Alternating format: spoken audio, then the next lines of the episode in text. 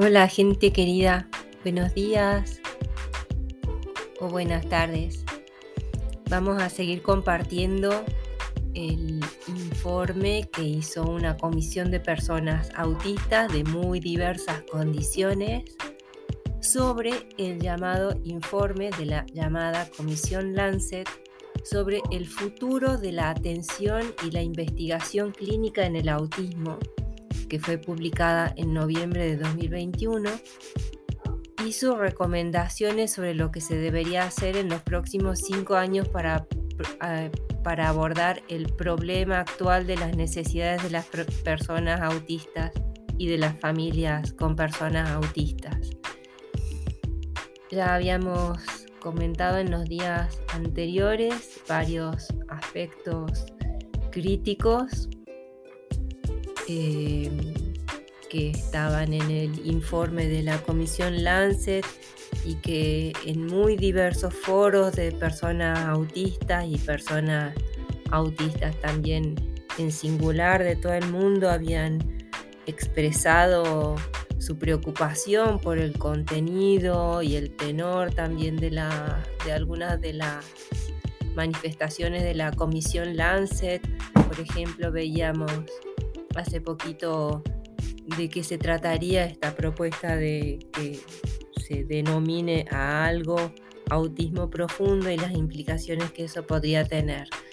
Lo que vamos a ver hoy es lo que considera esta Comisión de Personas Autistas sobre la investigación participativa en autismo. Y como siempre, dejamos el podcast con el micrófono abierto para que te expreses, para que si tenés preguntas, si querés expresar sugerencias, eh, querés hacer alguna corrección, por supuesto te acerques y lo hagas. Y lo agradecemos desde ya. Vamos entonces a ver qué dice este informe emitido por una comisión de personas autistas.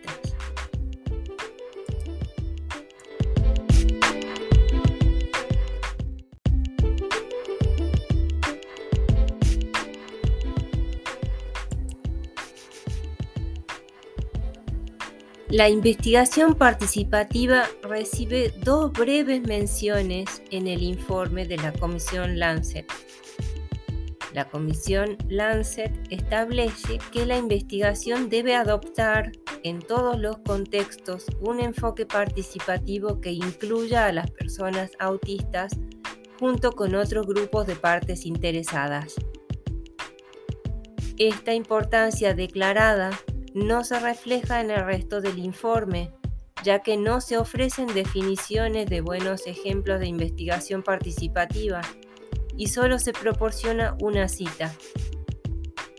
Los únicos ejemplos de roles participativos que la Comisión sugiere para las personas autistas en el contexto de la investigación clínica son consultar sobre los detalles de los ensayos clínicos y las medidas de resultado.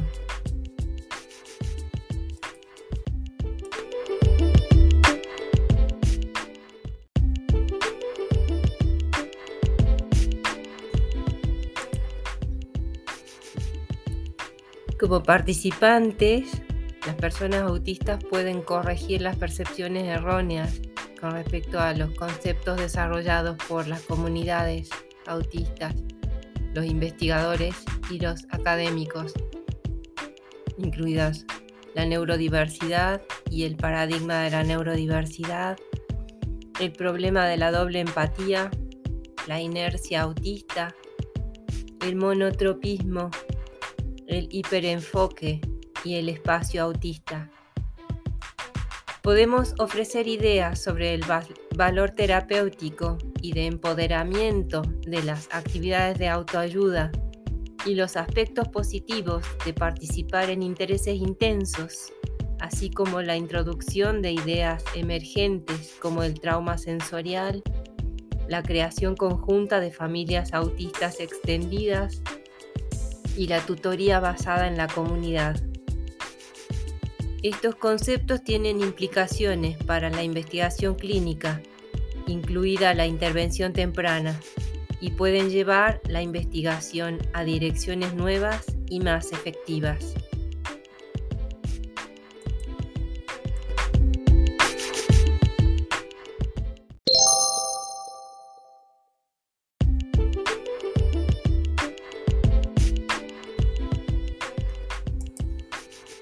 Vamos a seguir compartiendo en los próximos episodios este informe hecho por personas autistas sobre el llamado informe Lancet.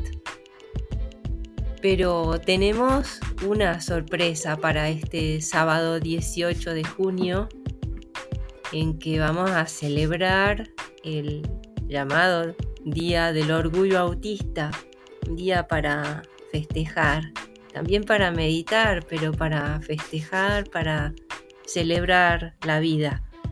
Vamos a tener una sorpresa y te aviso mañana cuál es esa sorpresa. Así que quédate pendiente. Por ahora te saludo. Buenos días o buenas tardes. Chao, cuídate.